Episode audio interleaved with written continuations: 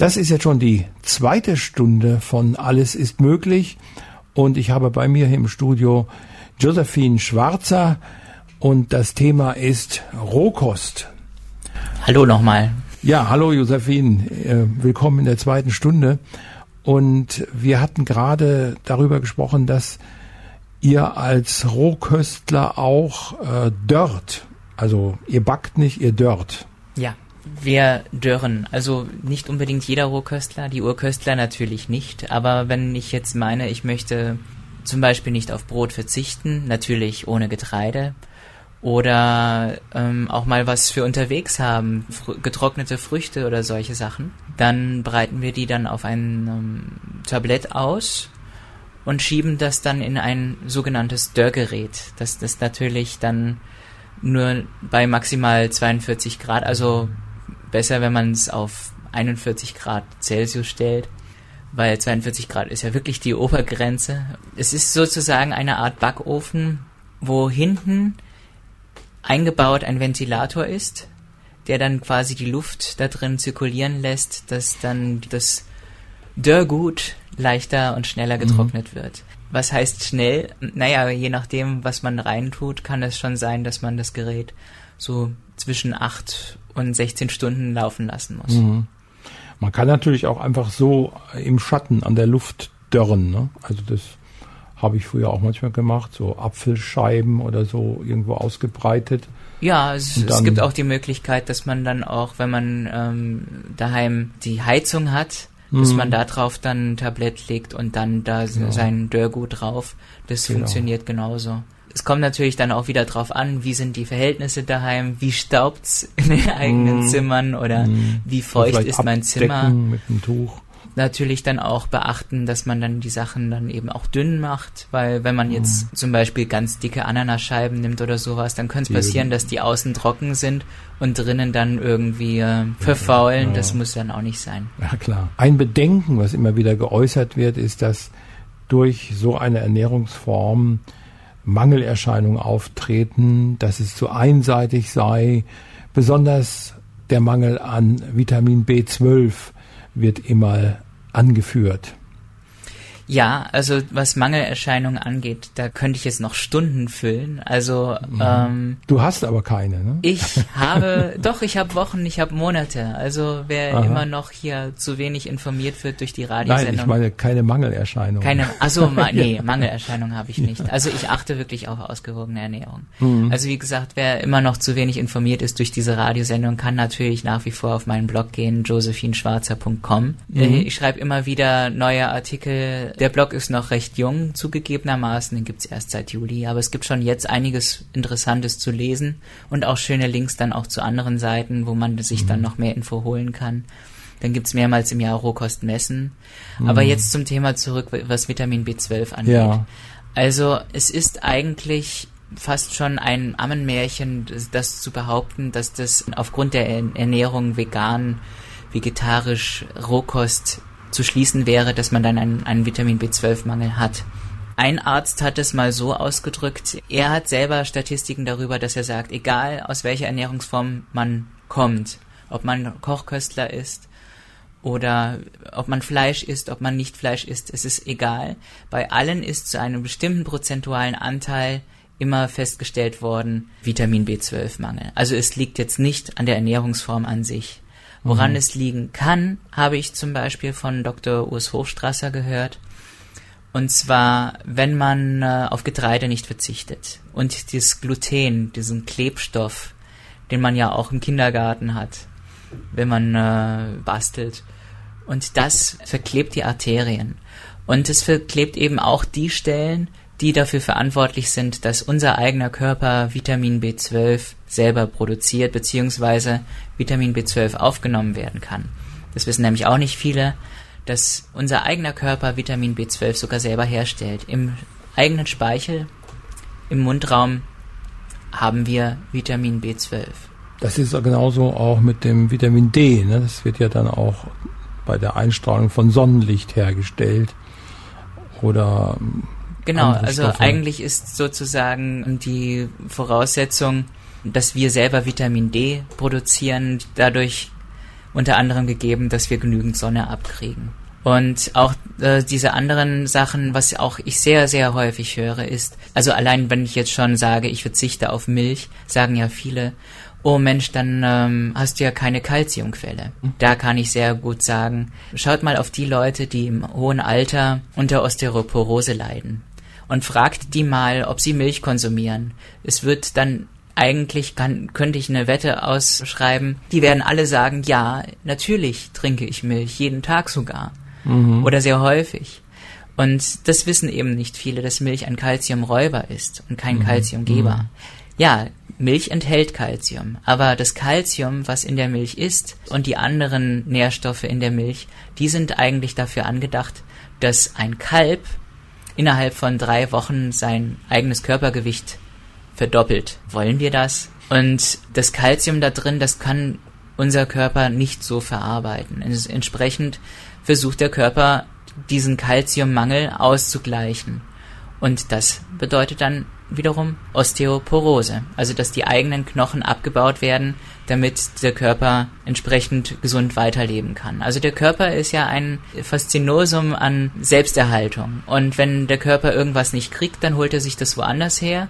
Und wenn er es von dort nicht kriegt, dann wird der eigene Körper entsprechend eingesetzt, um dann eben ähm, Sachen auszugleichen. Und wenn ich jetzt eine gute Kalziumquelle haben will, kann ich zum Beispiel empfehlen, Mandelpüree. Das gibt es in Rohkostqualität leider nicht im Biosupermarkt, aber im Internet kann man sich's kaufen. Im Biosupermarkt wird's verkauft als Mandelmus, ist dann aber bei Temperaturen über 100 Grad hergestellt worden. Und wenn man es aber in Rohkostqualität sich holt, dann hat man eine sehr gute Versorgung. Überhaupt Nüsse im Allgemeinen. Wir haben äh, uns vorhin so einen Fruchtriegel geteilt und da hast du darauf hingewiesen, dass das also Rohkostqualität ist. Äh, worauf muss man achten, wenn man Rohkostqualität kaufen will? Was steht da drauf? Also generell kann man wirklich davon ausgehen, außer es ist eine Betrugsfirma. Wenn draufsteht, es ist in Rohkostqualität, dann ist es auch so.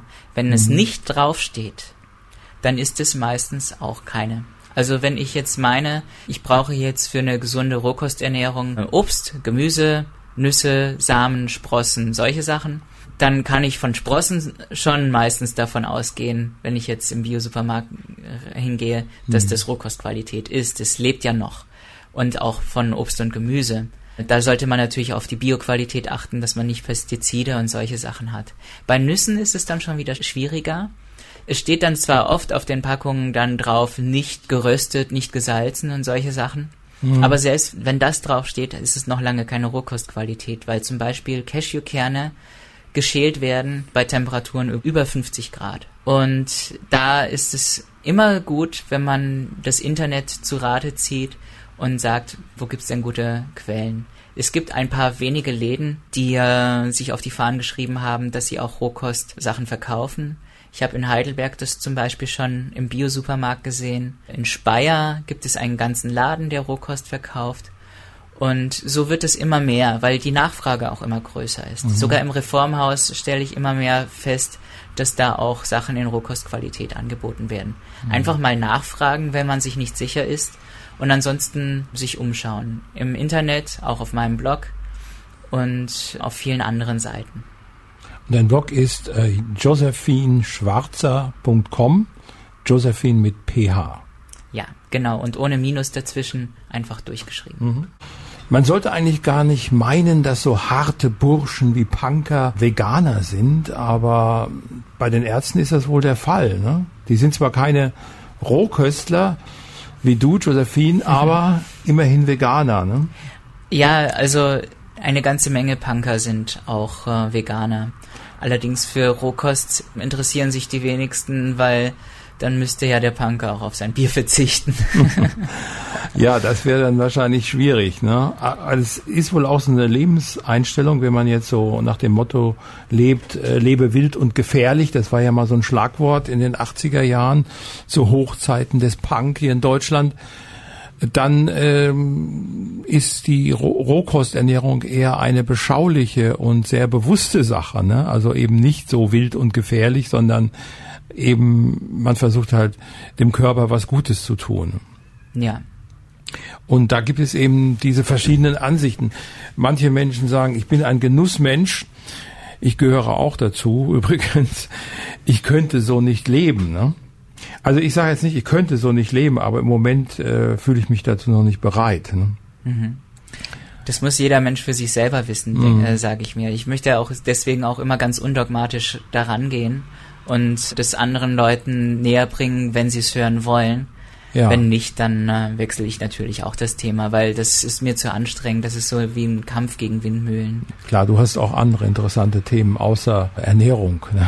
Ja, natürlich, klar. Unterhalten kannst. Ja, manche sind ja auch ziemlich einseitig, ne, die da nur noch über Ernährung reden. Oder also ich habe in den 70er Jahren auch eine spezielle Ernährungsform angeregt durch Freunde angefangen, das nannte sich makrobiotische Ernährung, mhm. äh, wo man dann so nach dem Yin-Yang-Prinzip die Nahrung ausgleichen wollte. Mhm.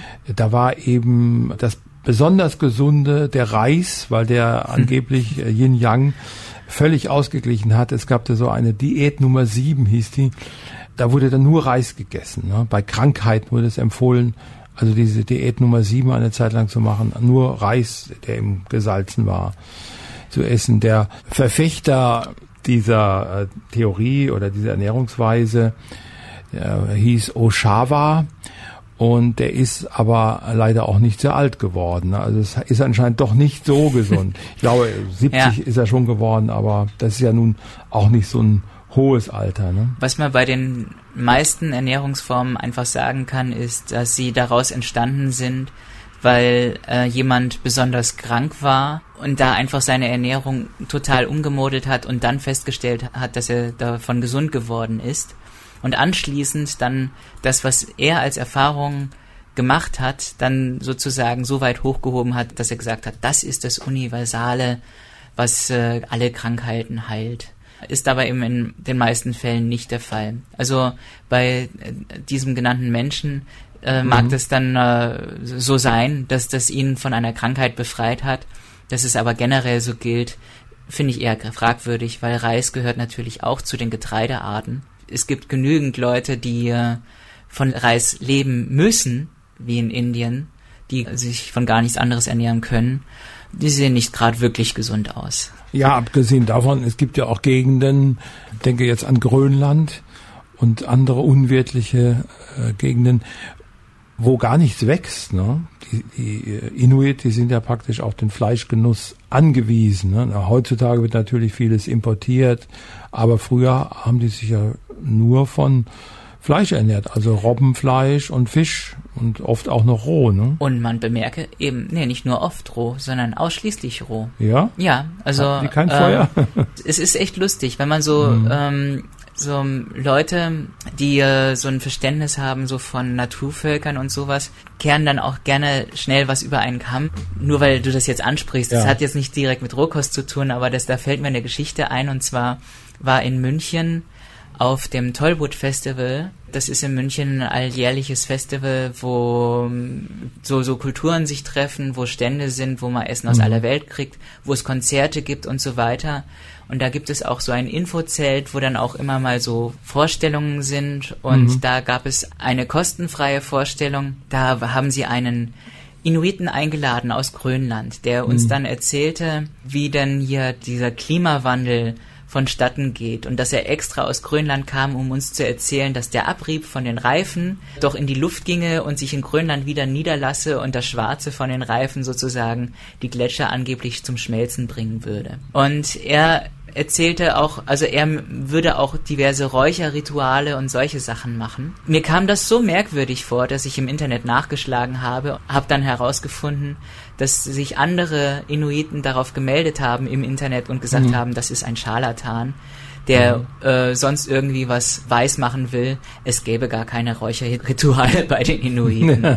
so. Man nimmt das halt so gerne auf. Man sieht irgendwelche exotischen Sachen, die man nicht kennt mhm. und sagt dann, ach, das ist ja schön. Und mhm. so ist das eben auch in der Ernährung und das ist sehr gefährlich. Mhm. Und da würde ich auch immer Leuten anraten, bevor sie irgendeinem dogmatischen folgen bis aufs i-Tüpfelchen, immer auf den eigenen Körper hören.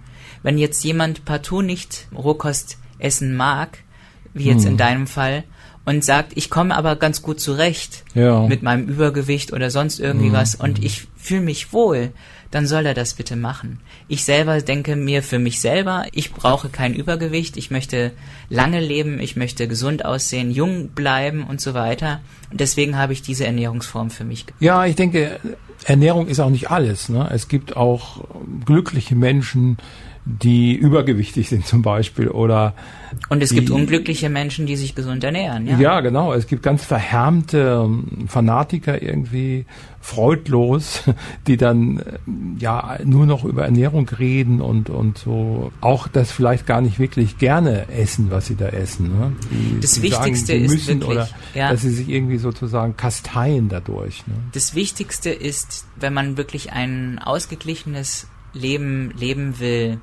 auch als Genussmensch. Verzicht ist immer schlimm, ist immer mhm. schlecht. Also wenn jemand wirklich gerne mal ein Pfeifchen raucht oder ein mhm. Glas Bier sich genehmigt und darauf einfach nicht verzichten will, dann muss er das für sich selber wissen.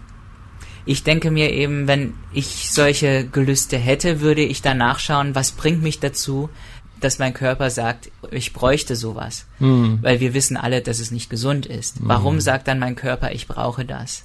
Und ich, für mich habe dann eben Wege gefunden, dass ich dann schaue, was löst es denn aus? Meistens sind nämlich diese Süchte ausgelöst durch Mineralienmangel. Und äh, wenn ich eben entsprechend meine Ernährung so weit umstelle, dass dieser Mineralienmangel einfach nicht mehr gegeben ist, verschwinden auch von selbst diese Süchte. Und dann hat man auch eine ganz andere Vorstellung von Genuss, weil ich halte mich auch für einen Genussmenschen. Welche Mineralien sind das denn meistens, die den Menschen fehlen? Natürlich die gängigen äh, Magnesium, Calcium, was auch immer, aber es gibt eben auch welche, die nicht so bekannt sind und die auch mhm. immer mehr leider in unserer heutigen Ernährung fehlen. Also selbst wenn ich jetzt Bio-Obst und Gemüse kaufe, dann fehlen sehr oft Mineralien und Spurenelemente, so wie Brom auch und mhm. Gold und Silber und solche Sachen. Auch die sind wichtig als Spurenelemente oder und wenn ich jetzt eben so Obst und Gemüse kaufe, was leider heutzutage zu 80 Prozent aus Hybridfrüchten hergestellt ist, also, also aus Hybridsamen, das heißt, wenn diese Obst und Gemüse fertig gereift ist, muss der Bauer wieder die Samen einkaufen, um wieder neue zu pflanzen. Er kann das nicht aus den äh, angebauten wieder gewinnen, die Samen. Also die tragen praktisch gar keine Samen mehr oder die keine tragen entweder keine Samen mehr oder keine Samen, keimfähigen Samen. Oh. Mhm. Also in den, im Paprika sieht man ja zum Beispiel die Samen zwar noch drin, ja. aber ob das jetzt aus Hybridfrüchten sind oder nicht, das, mhm. das kann man oft mhm. ja nicht sehen. Da und diese ja Hybridfrüchte haben einfach nicht mehr diese Mineralstoffe, wie sie sie früher hatten. Und das ist leider auch bei Biofrüchten mhm. so heutzutage. Die Firma Monsanto hat da ja großes Unheil angerichtet. Ne? Die ja, waren also ja diejenigen, die da. Schön, dass du das ausgesprochen hast, weil wir dürfen ja keine Werbung machen. Also doch, das, das können wir ruhig sagen. Also Monsanto wurde in den freien Radios schon oft kritisiert für ja. ihre Firmenpolitik. Ne? Zu Recht. Das ist natürlich. ja auch eher eine Negativwerbung. Ja, also. Die bezahlen ähm, uns auch nicht dafür, dass wir über sie schimpfen. Ja. die machen trotzdem, was sie wollen. Sie haben ja auch diese gesetzliche Regelung mittlerweile in den USA so gemacht, dass man gar nichts mehr Negatives über sie sagen darf. Ähm, gut, Gott sei Dank gilt das jetzt noch nicht in Europa so, aber mhm. ja, die dürfen einfach machen, was sie wollen.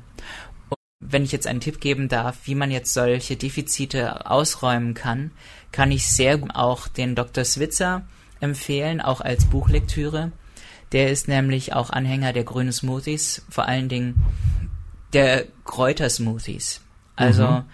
gerade solche Nahrungsmängel kann man ausgleichen durch Kräutersmoothies. Also zum Beispiel Brennnessel, Löwenzahn, was man so quasi draußen findet, das schmeißt man sich in den Mixer. Der Mixer ist neben dem Dörrgerät übrigens auch eins der wichtigsten Kochutensilien des Rohköstlers. Und wer sich für das Thema Monsanto interessiert, empfehlenswert ist das Buch der französischen Journalistin Marie-Monique Robin mit Gift und Genen, wie der Biotech-Konzern Monsanto unsere Welt verändert, erschien bei Goldman zum Preis von 9,95 Euro. Das Ganze hat ja auch so einen sozialen Aspekt, genauso natürlich auch bei anderen etwas ungewöhnlichen Ernährungsformen, schon selbst wenn man nur Vegetarier ist, habe ich festgestellt, dass es irgendwie so diesen Aspekt hat, äh, unsozial zu werden. Ne? Also man kann nicht mehr so mit anderen zusammen dann essen gehen oder wenn, dann findet man da nichts auf der Speisekarte. Ne? Ja. Also das ist auch etwas, glaube ich, warum viele davor zurückscheuen, so eine etwas extremere, sage ich jetzt mal, Ernährungsform zu wählen. Ja, also wenn ich das so die letzten Jahre selber beobachte, was kriege ich eigentlich da draußen noch, wenn ich ähm, essen gehe? Und ich sehe dann, dass immer mehr Restaurants das, das Übliche anbieten, wie gutbürgerliche Küche oder gutbürgerliche Küche. ja. Dann denke ich mir dann auch, es wird immer schwerer, sich wirklich gesund zu ernähren. Und die ganzen Zahlen von Leuten, die krank sind, die geben das eigentlich auch immer gerne wieder. Natürlich gibt es dann viele Leute, die dann sagen, Krankheiten rühren nicht bloß von Ernährung, aber doch zu einem guten Stück. Ja, man muss allerdings auch sagen, in letzter Zeit gibt es doch in fast jedem Restaurant, und das war, wenn ich mich jetzt an meine Jugend erinnere, nicht so, zumindest vegetarische Gerichte oder fleischlose Gerichte, wenn die natürlich auch nicht den Qualitätsansprüchen genügen, die du jetzt äh, hast. Ne? Ja, so ist es. Also es, ähm, die Leute, die diese Restaurants führen, die machen natürlich alles aus Liebe und so weiter. Das spreche ich denen auch nicht ab. Aber ähm, ein, ein Verständnis für Ernährung haben trotzdem die wenigsten. Also es ist ja genauso bei uns Menschen ja auch. Die wenigsten haben wirklich ein Verständnis für das, was sie essen. Also es ist der Genuss, es ist die Gewohnheit, es ist die Erziehung. Es ist, was Großmutter auf dem Teller dir serviert hat. Mhm. Ich kenne auch aus meiner Kindheit, dass ich Pfannkuchen gegessen habe. Genau. Ein typisches ähm, äh, Gericht war, was, was gar nicht viele kennen. Pfannkuchen mit Kopfsalat und Ach, äh, nee, Kartoffelpüree. Mhm. Und das ist ähm, ein äh, Gericht aus Schlesien. Also mhm. für die ist das üblich. Und so kommt man dann mit dieser Erziehung und, und den Gewohnheiten und verwechselt dann oft diese Gewohnheiten mit gesunder Ernährung. Und dann denke ich mir dann eben, ja klar, das wird heutzutage immer schwerer. Und wie mache ich das jetzt sozial? Wenn ich jetzt äh, sage, ich möchte jetzt eigentlich nur, sagen wir mal ganz urköstlerisch, einfach mal nur eine Avocado essen und mhm. dann treffen sich die Leute was ich ja auch feststelle bei mir persönlich und es auch generell viele Rohköstler bei sich feststellen, es gibt gar nicht mehr die Gelüste Frühstück, Mittagessen, Abendessen, sondern wir essen einfach, wenn wir Hunger haben, die meisten mm, Rohköstler. Mm. Auch ich habe ja, jetzt ja. gerade eben noch eine Avocado verputzt. Stimmt und äh, völlig ohne Pfeffer und Salz. Ich esse auch gerne Avocado, ich, gut, ich mache mir das dann auf ein Knäckebrot meistens drauf und auch noch mit Butter, aber dann auch noch Pfeffer und Salz drauf. Und du hast es also völlig pur gegessen. Ja. Ist es vielleicht so, dass deine Geschmacksnerven diese extremen Reize wie Pfeffer und Salz nicht mehr brauchen? Ja, jein. Also man kann ganz klar sagen, wenn man sich überwiegend in Rohkost ernährt, dass sich die Geschmacksknospen verändern. Das schon. Also es gibt auch Sachen, die mir heute schmecken, die ich, wo ich früher gesagt habe, weiß ich nicht. Also ich mag zum Beispiel mittlerweile Datteln und Feigen sehr gerne. Und früher in der Kochkost mhm. waren die mir eigentlich eher egal. Das äh, finde ich aber auch dann wieder spannend, wenn man einfach sagt, hey, das hat doch trotzdem was mit Genuss zu tun und mhm. es ändert sich was und sowas. Und da bin ich ganz offen für. Und andere, die dann also es gewöhnt sind, dann ihre Pizza zu essen und ihr Bier dazu zu trinken und sowas, gerade von solchen Leuten höre ich dann gerne dann auch mal so den Spruch, ja, Rohkost, ist das denn irgendwie äh, auch wirklich ausgewogen und gehst du dann auch regelmäßig zum Arzt und lässt dich checken, dass du dann auch wirklich dich ausgewogen ernährst? Mhm. Dann sage ich ja, wo holt ihr denn in eurer Ernährung da die Vitamine her und wer spricht euch denn darauf an, auf eure Ernährung, dass ihr danach zum Arzt geht? Das macht mhm. ihr doch auch nicht. Ja, ich habe auch festgestellt so im Lauf des Lebens, dass einem bestimmte Sachen dann äh, früher nicht geschmeckt haben, die einem jetzt schmecken. Das hat aber vielleicht gar nichts mal mit Rohkost äh, zu tun. Das ist einfach eine Entwicklung, ne? dass einem als Erwachsener vielleicht Dinge schmecken, die man als Kind überhaupt nicht mag. Genauso wie dir ging es mir auch mit Datteln und Feigen. Als Kind mochte ich die nicht besonders. Ne? Mhm. Die gab es zwar ab und zu, aber mhm. da habe ich lieber andere Früchte gegessen. Und jetzt esse ich die sehr gerne. Ne? Mhm.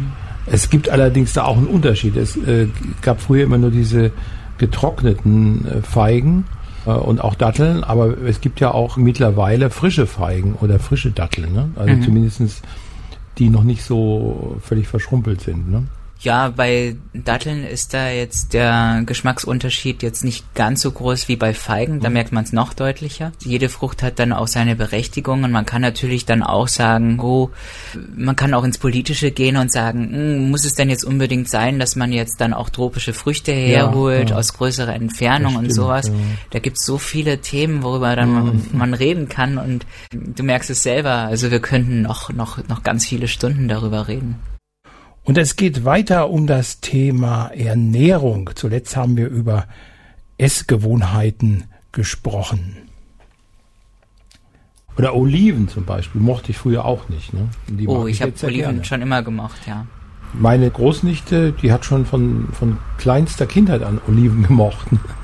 Aber ich mochte das als Kind überhaupt. Also erst, erst habe ich überhaupt keine gekriegt, aber als ich das erste Mal welche gegessen habe, das schmeckten mir die überhaupt nicht. Ne? Vor allen Dingen ist ja auch gerade bei den Oliven, stelle ich das auch jetzt in der Rohkost häufiger fest, Oliven sind ja nicht gleich Oliven. Es gibt welche, mhm. die schmecken mir auch nicht und andere, da kann ich nicht genug davon bekommen. Mhm. So denke ich mal, so bildet sich das einfach. Man isst als Kind irgendwas und sagt dann, okay, das hat mir jetzt nicht geschmeckt, also meide ich das. Mhm. Obwohl man dann vielleicht, wenn man dann eine andere Sorte probiert hätte, vielleicht ja. auf einen ganz anderen Schluss gekommen wäre. Stimmt, das ist auch noch ein. Ich habe als Kind immer das essen wollen, was meine Eltern gegessen haben. Mhm. Ich hockte am Tisch, wo die ganzen Tapas waren, und ich habe immer auf die Peperoni gezeigt. So, mhm. da, da, das möchte ich. Und dann, als man mir eine Peperoni gereicht hatte, dann habe ich auf meinen Mund gezeigt, da, da. Ja, und dann habe ich scharf, ne? jahrelang natürlich mhm. Peperoni gemieden, weil ich mhm. dann einfach wusste, nein, das ist einfach zu scharf. Mhm. Und irgendwann, als, als Jungerwachsene, habe ich dann wieder Peperoni probiert und gemerkt, ach, so scharf ist das ja gar nicht. Mhm. Und dann äh, war es auch Teil meiner Ernährung.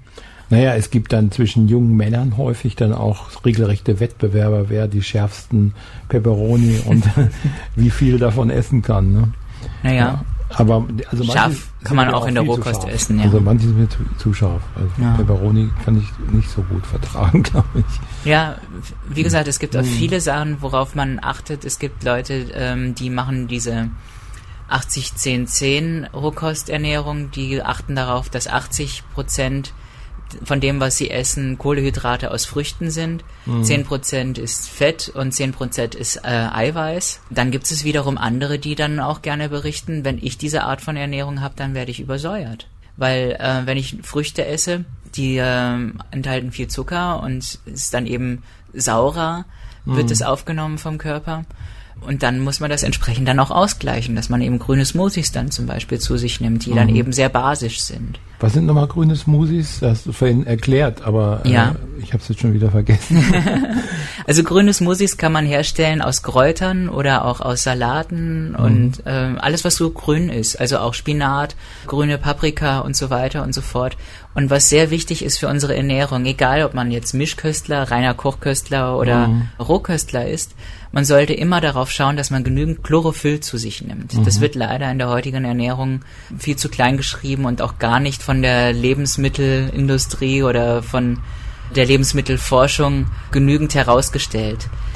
Chlorophyll sollte man zu sich nehmen. Wie hast du eigentlich die äh, Umstellung hingekriegt? Du hast ja vorher ganz normal als oder in Anführungszeichen normal als Gemischköstler gelebt. Äh, hast du dann einfach von heute auf morgen dann dich anders ernähren können oder war das ein gewisser Prozess, dass du so immer weniger von dem anderen Zeug gegessen hast, bis du dann schließlich bei der Rohkost warst? Es gibt unterschiedliche Wege. Du brauchst es gar nicht in Anführungszeichen setzen, weil die Definition von dem Wort normal ist das, mhm. was die meisten tun. Das ja, ist einfach ja. normal. Mhm. Deswegen bin ich froh, dass ich mich nicht normal ernähre. Mhm. Und ich weiß auch, dass es unterschiedliche Wege gibt, wie man auf Rohkost kommt. Bei mir der persönliche Weg war, ich habe eine Darmsanierung gemacht. Und zwar mhm. habe ich eine Fastenkur gemacht. Mhm. Und zwar keine gewöhnliche Fastenkur, sondern diese Art von Fastenkur nennt man der Meisterreiniger. Oh. Stellt man sich aber nicht vor, ich gehe jetzt in den Supermarkt und schaue nach der Flasche der Meisterreiniger mhm. oder sowas. Oder ich hole mir jetzt Meister Proper, was auch viele ja. mir, zu mir sagen. Das klingt ja irgendwie, als würdest du jetzt. So, ja. mhm. Nee, der Meisterreiniger, das hat ein Amerikaner entwickelt in den 70er Jahren sogar schon. Und zwar hat er eben herausgefunden, wenn man die Fastenkur nicht mit Wasser macht, mhm. sondern mit etwas, was wirklich den gesamten Organismus durchspült, dann braucht man auch keine Einläufe machen und solche Sachen, so, sondern man ja, reinigt ja. wirklich von oben nach unten den kompletten Körper und mhm. saniert den Darm. In seinem Fall hat er das erklärt mit Ahornsirup, ja. mit Zitronensaft, einem Messerspitze Cayennepfeffer und Wasser.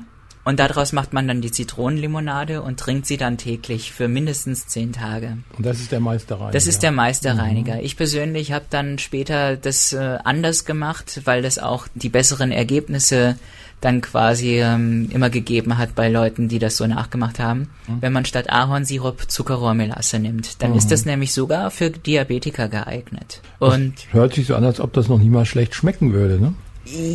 Ja, es ist gewöhnungsbedürftig. Ja? Also Aha. man denkt sich jetzt bei Zuckerrohrmelasse, ach, das schmeckt jetzt vielleicht wie der Grafschafter Goldsaft oder sowas, was ja auch nicht unbedingt jedem schmeckt. Nee. Aber ja, es schmeckt so in der Art erdig noch, noch gar nicht mal so süß. Mhm. Und jetzt das letzte Mal, als ich meinen Meisterreiniger dieses Jahr gemacht habe, habe ich sogar Kokosnektar genommen. Das mhm. kennt man noch gar nicht hier so. Das kann man auch gar nicht im normalen Bio-Supermarkt kaufen. Das kriegt man auch im Internet. Und zwar hat man eben aus der Kokosnuss diesen Nektar gewonnen. Und es süßt auch, also man kann es vom Geschmack her vergleichen, wie die Süße von Ahornsirup. Mhm. Ja. Und das habe ich dieses Jahr mal probiert und habe auch gute Erfolge damit gemacht. Als ich da mit 84 Kilo angefangen habe, meinen Meisterreiniger zu machen, habe ich nach zehn Tagen 10 Kilo abgenommen. Hm. Da haben mich dann Leute natürlich darauf angesprochen, haben gesagt, was, so schnell hast du abgenommen, das ist ja total gefährlich und hm. pass auf und geh zum Arzt und solche mhm. Sachen. Ich gebe zu, wenn man schnell mhm. abnimmt, kann es gefährlich sein. Mhm. Das liegt aber daran, dass wenn man jetzt zum Beispiel normales Wasserfasten macht, dann nimmt man ja auch relativ schnell ab. Ja. Eigentlich auch fast zu schnell. Aber der Nachteil ist, die Giftstoffe, die man freisetzt im Körper, bleiben im Körper und zirkulieren. Mhm. Und das ist das Gefährliche daran. Wenn ich jetzt den mhm. Meisterreiniger mache, dann spüle ich genau diese Giftstoffe aus. Mhm. Und ja, ich habe überhaupt keine gesundheitlichen Schwierigkeiten gehabt. Im Gegenteil, mhm. ich konnte sogar während der Fastenzeit ganz normal Sport treiben oder meinem Beruf nachgehen, damals mhm. als Rikscha-Fahrerin. Oh ja. Und das ist, äh, das ist ja sehr sportlich und man braucht viel Kraft, ja. Kann, da kann ich auch mhm. viele Geschichten zu erzählen. Wer das mit dem Meisterreiniger gerne nachmachen will, der schaut auch gerne nochmal auf meinen Blog, da habe ich das Rezept bei mhm. josephineschwarzer.com. Und so sind wir schon fast am Ende der Sendung angekommen. Josephine, es war sehr interessant, deinen Worten zu lauschen und äh, etwas über Rohkosternährung zu erfahren. Und möglicherweise machst du ja demnächst mal eine eigene Sendung über Ernährung oder sonst was. Wer über weiß. deine Erlebnisse als äh, Rikscha-Fahrerin in München. das äh, gibt vieles, was man äh, von dir erfahren kann. Oder von deinen Erfahrungen als Transgender, falls man das überhaupt rausgehört hat. Also ich würde sagen, du bist ein Wechselwesen, so zwischen Mann und Frau. Und du wirst wahrscheinlich diese Ernährung weiter so machen, nehme ich mal an, ne? Oh ja, also ich werde selber nächstes Jahr auch nochmal ganz stark in die Ausbildung gehen zur Rainbow Way Akademie in Hasloch. Kann man auch im Internet nachschauen. Das wird natürlich nochmal eine Qualitätssteigerung auch für meinen Blog geben, der ja auch jetzt schon äh, gute Beiträge hat. Und mhm. ich bin noch gespannt, was da so kommt. Also ich gehe ganz undogmatisch ran und ich gebe gerne weiter, was ich gelernt habe. Und als was lässt du dich da ausbilden dann? An dieser Rainbow Akademie? Wenn ich die Ausbildung fertig habe, bin ich gut ausgebildet im Bereich Rohkost. Also ich kann selber äh, Gerichte herstellen, ich kann mhm. auch ins Catering gehen, ich kann es für alles nutzen, was auch immer. Also ich werde dann eine ganze Menge mehr wissen und es wird dann auch für meinen Blog natürlich dann hilfreich sein, weil ich dann noch mehr Rezepte anbieten kann. Ja, vielen Dank, dass du hier warst. Es hat mir Spaß gemacht, mit dir diese Sendung zu machen und dann auf Wiederhören bis zum nächsten Mal. Ich freue mich.